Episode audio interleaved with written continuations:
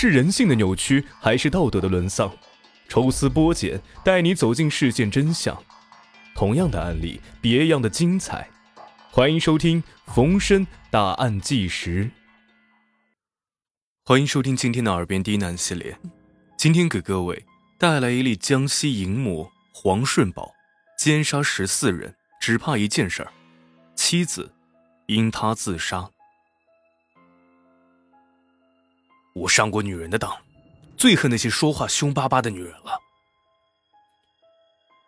自从第一次杀人过后，黄顺宝就深知自己总有落网的那一天。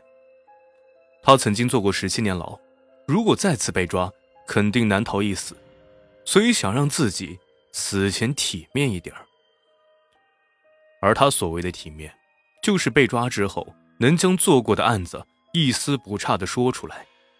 在他看来，这样。才不跌份，能让警察另眼相看。空闲之余，黄顺宝总会一遍遍的回忆每一起杀人案件，精确到时间、地点、杀人手法、受害者模样等等。这样的习惯，黄顺宝持续了四年，直到被捕落网。黄顺宝维持体面的背后，是以十四名无辜女性的生命为代价。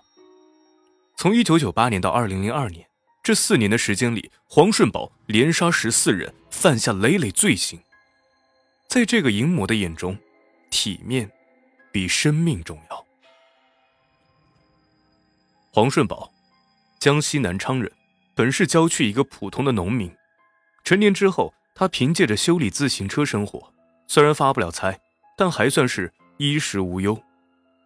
然而，黄顺宝沾染上了赌博。挣的那点钱根本就不够输的，家里都揭不开锅了，黄顺宝就会去小偷小摸。一九八零年，黄顺宝因盗窃入狱两年。一九八三年，黄顺宝再次因为盗窃入狱三年，服刑期间他曾越狱未遂，加重了判刑，直到一九九七年才被释放。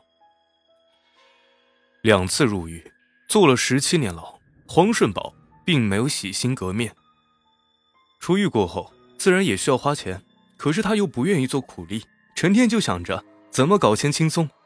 最终，黄顺宝决定去抢劫。一九九八年五月，黄顺宝盯上了菜农，他们早起贩菜，身上肯定有钱。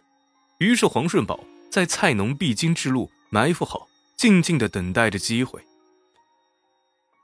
凌晨三点时，一个三十岁左右的妇女经过此处，黄顺宝也不管她是否是菜农了，突然冲了出来，用砖头将妇女拍晕。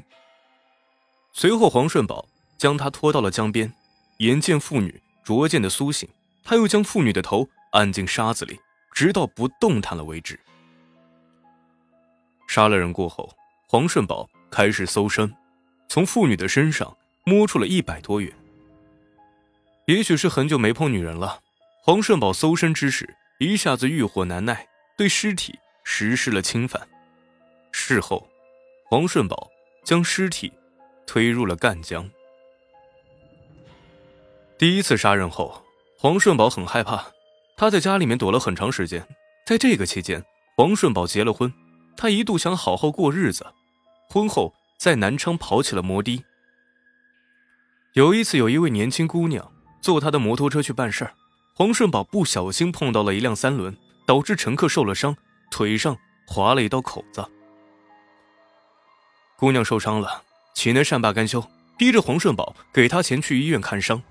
黄顺宝不同意，这姑娘也不是善茬打电话叫来五六个混混，当场打了黄顺宝一顿，然后逼着他给五千块钱。无奈之下，黄顺宝东挪西凑，搞到了一千七百元。才将这事摆平。黄顺宝坐牢十多年，还杀过人，如今却让小混混给欺负了，这让他觉得太丢人了，必须要去出一口气。此后，黄顺宝就在那姑娘上车的地方蹲守，坚持了二十多天之后，终于再次看到了那个姑娘。黄顺宝将摩托车停在一旁，跟在姑娘后面走，等到那姑娘来到立交桥下。周围没什么人的时候，黄顺宝一下子冲过来，二话不说，拎着姑娘的头就向桥墩撞过去，直到姑娘瘫倒在地，黄顺宝才停下了手。也许是觉得不解气，黄顺宝又拿起砖头猛击姑娘的头部，一时之间脑浆鲜血迸发出来。随后，黄顺宝又将姑娘的衣服扒了，这才逃之夭夭。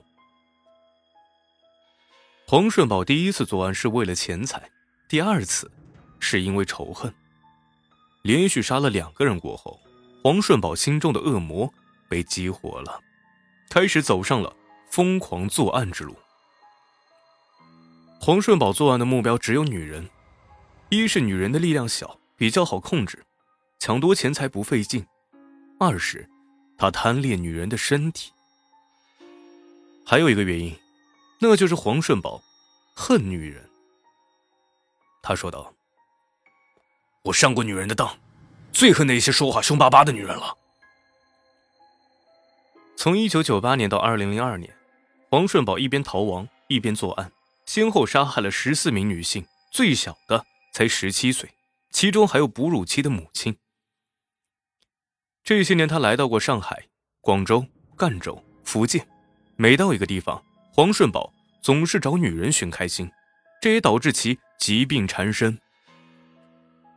杀害十四个人的淫魔视杀人为游戏，却自称只怕一件事儿，那就是坐火车。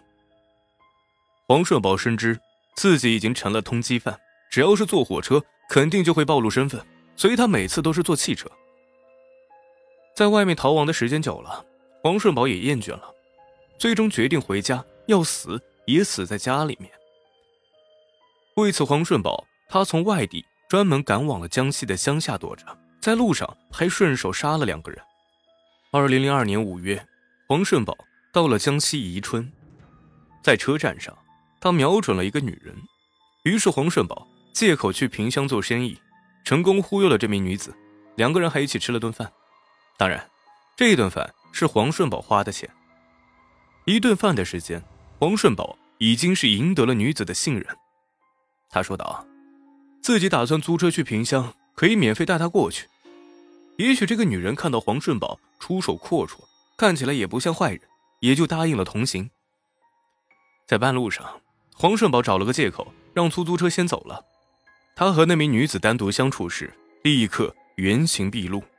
黄顺宝从包里拿出刀，将女人从路边逼到小树林里面，将其衣服扒光，钱财全部搜出。随后，黄顺宝便将女人撂倒在地。狠狠地踩踏其颈部，直到女子不再动弹为止。最后，黄顺宝侵犯了他的尸体。六月底的时候，黄顺宝逃亡到萍乡车站附近，那个时候已经是凌晨了。正在赶路的时候，一个风尘女子将他拦住，两个人来到了一家酒店。半夜的时候，黄顺宝醒了过来，拿出砍刀将那名女子拍醒。女子哪里见过这样的阵仗啊？吓得赶紧是连连求饶，一再声称自己是真的没钱。黄顺宝在女子的包里只找到了几个硬币，随后不顾女子的哭求，用床单将她勒死。二零零二年七月十一号，黄顺宝被捕，随后被判处死刑，结束了罪恶的一生。黄顺宝被捕之后表现得很淡定，前文也说了，他追求体面。所以不等办案人员审讯，自己就将那十四起杀人案如数家珍的说了出来。对于那些受害者，黄顺宝没有任何的歉意和悔恨。他说道：“一辈子就对不起一个人，那就是他妻子。这些年，黄顺宝东躲西藏，有的时候会带上妻子。虽然不知道具体发生了什么事儿，但他妻子已经感觉到了什么。逃亡的日子让这个好强的女人崩溃了。”她想安稳过日子，活得好一点，但却嫁给了这样的男人，哀莫大于心死。最后两个人躲在广东的时候，妻子因他而上吊自杀。